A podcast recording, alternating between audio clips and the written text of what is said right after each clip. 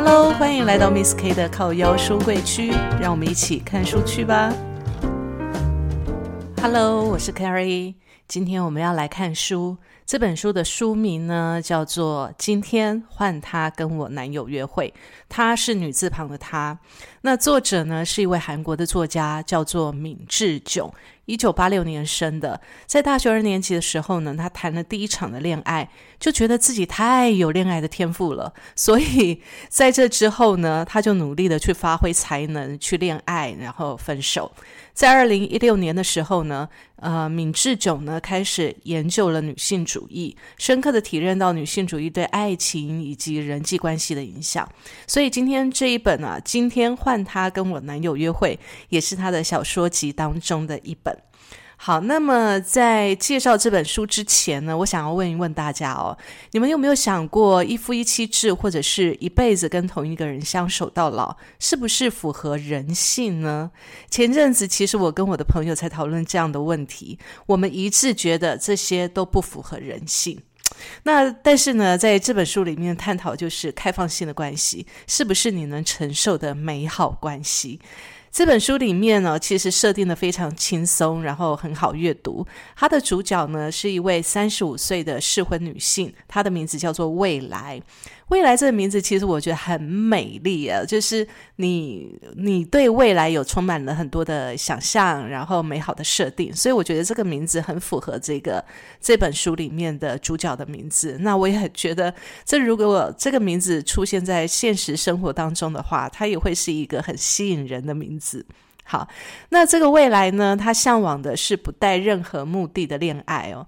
他认为最佳的爱情呢，就是彼此各自守护自己的位置，然后尤其要守护自己的。他不想成为谁的，然后也不想让谁成为他的。他认为我爱你是用来表达情感的，不是用来等同结婚生子与白头偕老的约束。所以，只要他在恋爱过程当中有人跟他提到这些话，他对这段感情就会冷掉。那但是呢，常常就事与愿违哦。他遇到的对象呢，都是以此为目的的。这些人呢，也认为未来不想谈到结婚，是因为未来不够爱他们，以至于呢，未来到了三十五岁都遇不到他理想中纯粹的爱情。所以在未来的最佳的爱情关系里面，他认为爱情就是爱情，是一场浪漫的恋爱。不是以任何为目的的恋爱，所以他想要追求的呢，就是一场非常纯粹浪漫的恋情。但是呢，一直到三十五岁都没有人懂他，不是因为未来不够爱，只是因为呢，他想要爱的纯粹跟独立的这个想法呢，实在是不被现在以及一般人所接受。所以，一直到这个主角的未来啊，他进入到了一个共享办公室之后呢，遇到了一个外形很帅的共享办公室的经理。他叫做史源，这史源呢是一个非常温文有礼，然后进退得宜的偶像级的男人，就是他的外表长得非常帅，然后呢，他的整个的举止也非常的有礼貌，所以未来就对这个始源非常的有好感，但是他不敢接近始源，原因是什么呢？因为他觉得这么美好的男人身边一定有女朋友了，所以他不敢。也不想，也不认为，也认为自己不该卷入这样的情感，因为他觉得他承受不起这样的风险。那当然，在这样子的状况之下，还有另外一个就是道德的约束，他也觉得说自己不应该去介入一段感情。但是故事呢就是这样发展啦，在这样的共享办公室的交流聚会里面呢，史源主动的跟未来攀谈，但是让未来真的想不到，就是说竟然史源跟他表白了，然后呢？呃，竟然想要进一步的跟他成为恋爱关系，这个让未来非常非常的开心。但是呢，接下来史源说的话也让他跌入了万丈深渊。史源跟他说，他已经有一位关系很好，然后也很稳定的女朋友了。那在女朋友的建议之下呢，他们两个人呢一直在寻求一个开放式的关系。那史源对未来很有好感，所以呢，他就。问未来能不能进入他们的这样的一个开放式的关系，这真的是让未来哦始料未及的，因为他从来也没有想过，然后呢也不敢想，但是呢未来又觉得史源真的让他非常非常的心动，那。他又很害怕，因为要进入这样的开放式关系，会不会是始源的一个借口？他这个男生会不会是一个渣男呢？我想。其实，如果我们遇到有人跟我们提出这样的一个想法，我们应该第一个想法也都认为他是不是想要劈腿？他这个是不是他的借口？他是不是一个花心男？对不对？好，所以当然，这个书里面的主角呢，也会去想这个男人就史源，他到底是真心的还是他是真渣的？所以呢，未来就要求跟史源的女朋友见面。那史源的女朋友叫做素里，所以呃，某一天呢。他们三个人就见了面，结果他料万万没想到，就是说这种开放式的关系的源头，竟然是素里提出来的。而素里的想法就是说，他想要运用这样一个开放式的关系，让他跟史源两个人的感情更稳定。然后他也觉得看到史源这么幸福，他也很开心。哇，这个真的是颠覆我们的三观哦。那当然也让我们的未来，就我们这个书里的主角呢，他非常的震惊。所以呢。他就跟他的两个好朋友去询问，那他这两个好朋友呢，其实也很妙。其实他这两个男好朋友，就是我们生活当中我们一般人呢，就是你我的一个一个形象的显现。他这两个好朋友呢，其中一个叫做何娜，一个叫多珍啊。那何娜呢，是跟她的初恋老公结婚了。但心中呢一直有遗憾，就是她没有多跟其他男人交往，所以她其实一直觉得有一种幻想跟渴望。其实说真的，我身边也有这样的朋友，跟初初恋的男人结婚，然后呢，这个婚姻进行了十几二十年下来，他心里一直觉得说，哇，他怎么就这么一个男人就结婚了？心里其实是有很大的遗憾的。好，那但是呢，他的另外一个朋友多珍，他另外一个朋友多珍呢，他已经单身了三年了，所以未来呢，就跟这两个朋友询问，然后去跟他们倾吐自己心中的烦恼。那第一个朋友何娜呢，就非常强烈的反对，认为呢，如果是她老公跟她提出要进行开放式的关系哦，何娜一定认为是对方不爱她了。那另外一位多珍呢，就认为。如果进行开放式的关系哦，这么一来的话，原本公平的竞争机会就变成一个人多占了多位。那以他的那种。这种恋爱的模式呢，因为过去的恋爱模式都是独占式的嘛，就是一个配一个。但是现在如果是变成一个配多个的话，那将来呢，他的恋爱机会就会更少，然后竞争力就会提高这样子。那这里很妙的就是说，其实两个人反映反映的是对自我的不自信，因为何娜很矛很矛盾啊，她心中不是想跟其他男人有恋爱关系吗？可是当现实当中有这样子的关系出现的时候，其实她心里是很真。挣扎，而且很反对的。但是这是出自于呢，他对自己的不自信，因为他认为说，如果 如果他这么做的话，如果他这么做的话，或者是老公，她老公提出来这么做的话，就代表其中有一方是不够爱对方了。其实这就落入了我们传统的一种呃恋爱关系当中。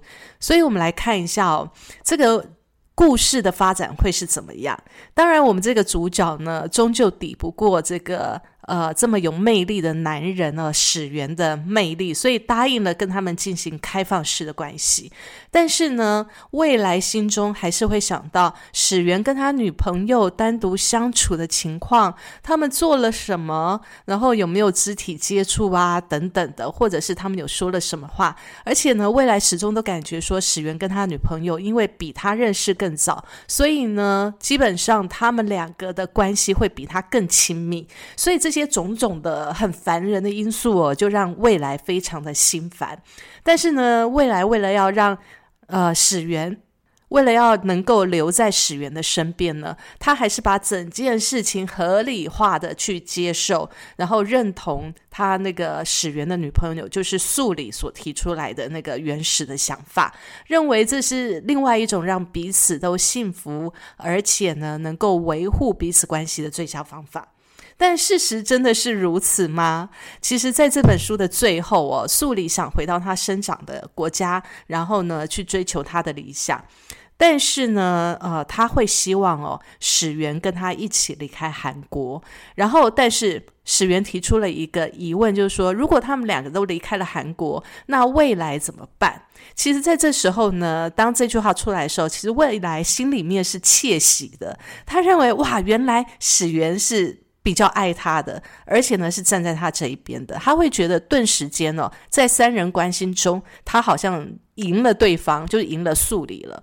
但最后呢，史源决定留下来，这也让未来觉得哇，他真的是为了他而留下来，所以他真的非常的开心。所以呢，他在问史源跟史源谈这件事情的时候，史源却告诉他说，其实他留在韩国是为了工作，他对他原来的这份工作是有。原来的规划跟想象的，所以并不是为了这个未来而留下的。所以其实未来这时候才意识到哦，自己在自己心中还是存在着人性中的那个传统，他过去有点不太屑的那种独占恋爱的气息。所以其实整本书是一则非常轻松简单，他把这个呃整个恋爱关系呢，他把它变得很理想化。但是比对理性跟人性哦，我们目前的社会是站在理性方面去约束人性的渴望，不知道各位有没有这样的感觉？其实。究竟开放式的关系呢，是不是我们心中想要的？我觉得我们都可以自己问一下自己，扪心自问一下。那其实我真的认为哦，我在这个故事里面，或者是在我们实际的生活当中呢，我觉得呃，我们要分几个阶段来讲。就在一段恋爱的关系当中呢，我们分几个阶段来讲哦，就是当我们进入恋爱的初期的时候。我们都会渴望彼此是都是彼此的唯一，对不对？所以呢，这时候的独占性是非常强烈的。但是呢，当两个人进入了平淡期跟稳定期的时候，大部分的人都会渴望有另一段感情来活化自己的内心，是不是很妙？所以其实不要说书里面故事的设定，它现实了。它实际的展现了我们现实当中的人心的矛盾哦，只是它把它更凸显化而已。那其实这样的一个心态呢，在伦敦大学的那个演化人类学家欧皮就曾经说过，现代一夫一妻制的文化大约只有一千年的历史。所以，也就是说，在人类这么长久几万年的历史来当中来看哦，我们现代一夫一妻制也不过就是占了其中的一千年而已。那么，欧皮还提出来，就是说，最早的灵长类，最早的灵长类呢，就是大约在那个。呃，七万五千年前呢，其实它是独居的，只有在交配的时候才会碰头。随着时间的演变哦，灵长类就变得越来越社交了，会用呃团体形式住在一起。但是呢，真正变成一夫一妻制的只有人类。所以，呃，之所以会采取一夫一妻制，其实在现在来讲，也是因为相信这样子是有助于婚姻，然后并且保住财富的。所以在人类学家欧皮认为呢，这是有关于继承的问题，而不是属于交配的问题。这个真的是还蛮呃蛮妙的哈。那另外有一个那个演化生物学家相信哦，人类之所以会变成一夫。一妻制的社会行为呢，当中的基因肯定是有发生作用的。也就是说，动物的一夫一妻制呢，本能并不是只反映人类的选择，而是跟基因的改变是有关系的。所以，其实呢，在现在理论认为哦，我们人为什么会变成一夫一妻制呢？事实上，这是跟健康跟繁衍有关的。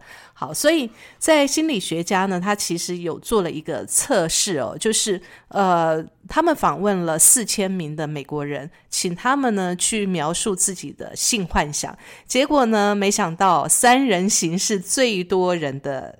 性幻想，然后呢，比其他的模式都超出非常非常多的比例，所以其实你知道，这就是埋藏在我们人人心里面的一个最浅层的一个渴望。但是呢，因为现行的社会的一个约束，我们没有办法去落实实现它，所以我们常会发现哦，在我们身边有很多看似婚姻非常美满，然后关系非常好的家哦，但是呢，就突然在某一天有一方突然出轨了，然后呢，被大家发现，然后就跌破了大家的眼镜，然后大家就开始讨伐这个出轨的那一方。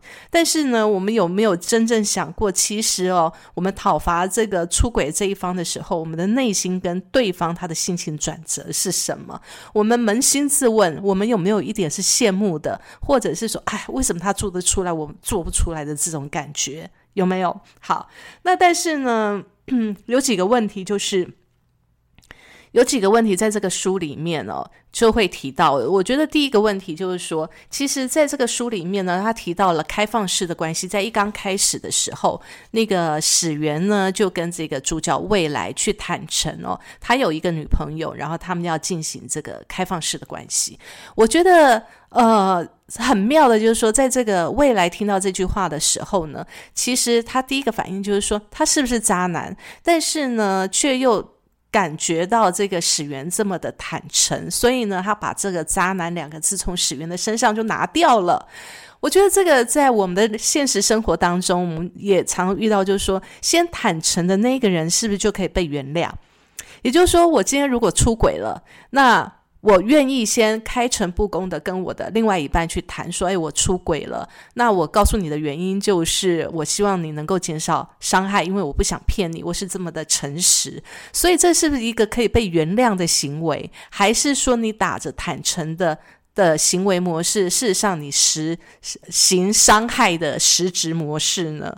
我觉得这个是一个很吊诡的想法。但是在书里面他写到哦，就是说史源愿意这么坦诚的去跟他开诚布公的坦诚说他有另外一个女朋友，而且他们现在呢要实行的就是开放式的关系，这也是竟然是未来可以接受史源的。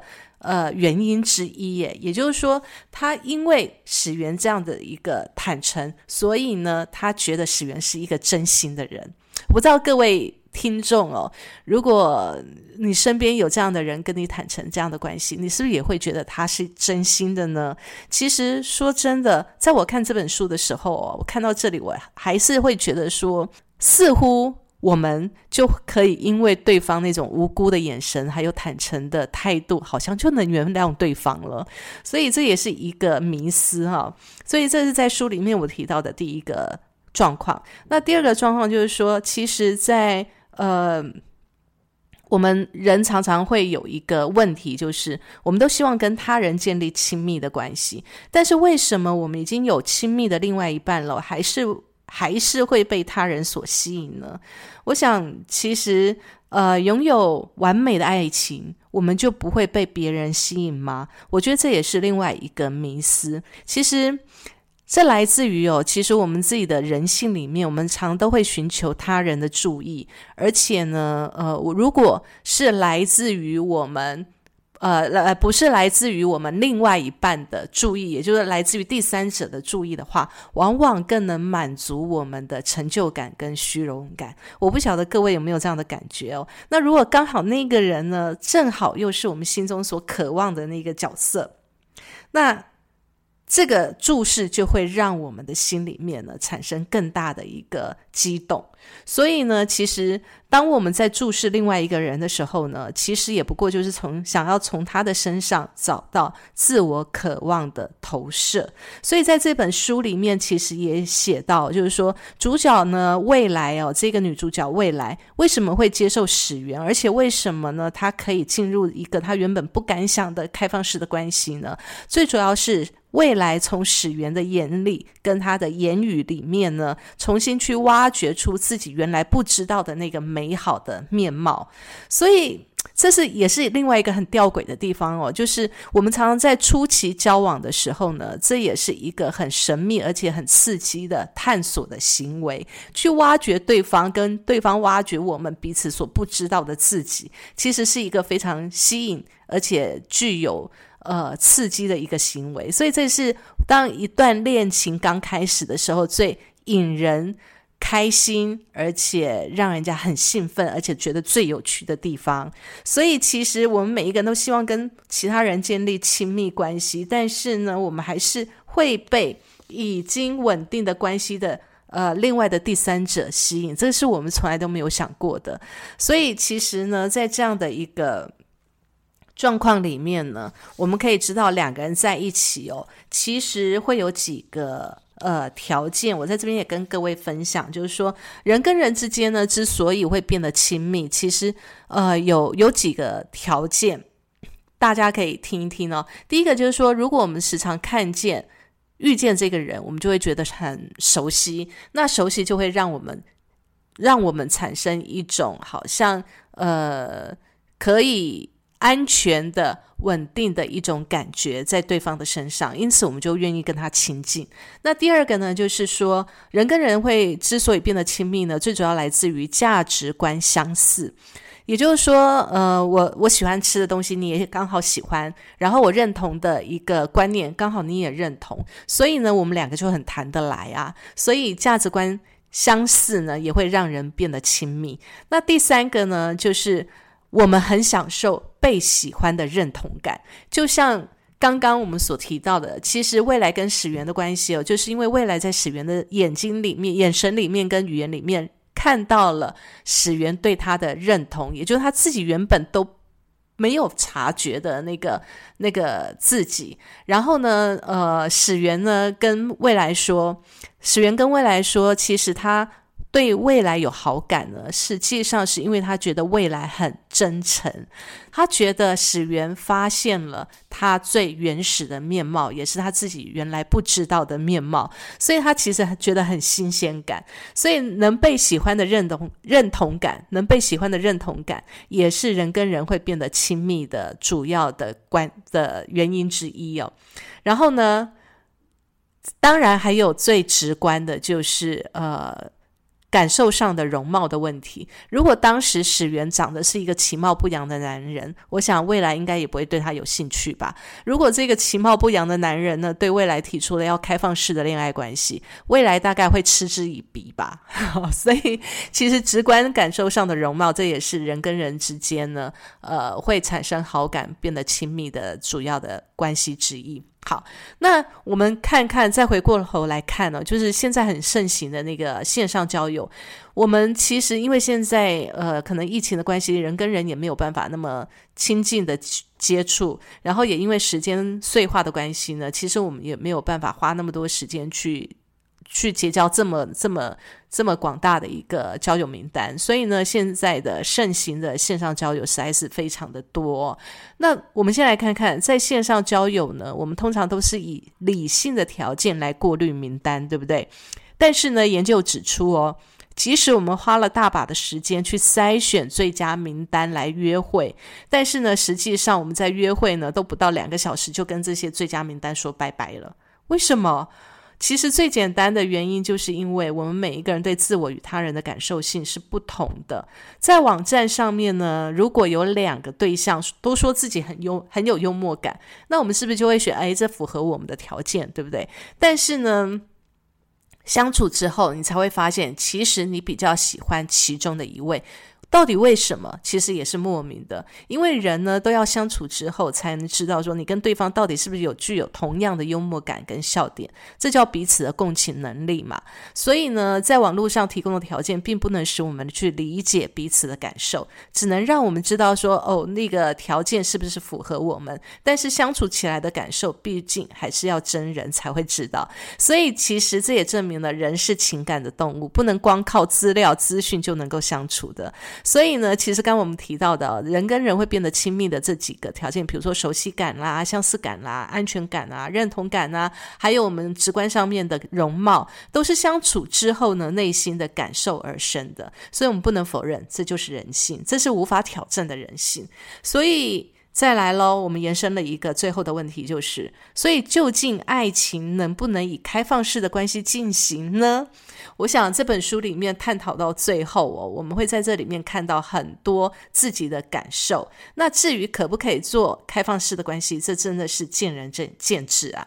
但是呢，我们也不能忽视，就是自己内心在这过程当中会有一些嫉妒啦，会有一些比较啦，会有失望，会有。呃，开心，然后会有一种战胜感的感觉。我觉得这都是人性，所以这都是我们无法战胜的感觉，我们也不能去忽视它。所以今天这本书呢，今天换你跟我男友约会。这本书讲的就是在这关系当中人性的弱点。我要推荐给现在有点想又不敢行动的你，你会在这本书里面找到自己哦，相信我。今天的分享呢，就到这边告一个段落了。书单呢，我会放在下面的资料栏里面。Miss K 的靠腰书柜区，我们下次见喽，拜拜。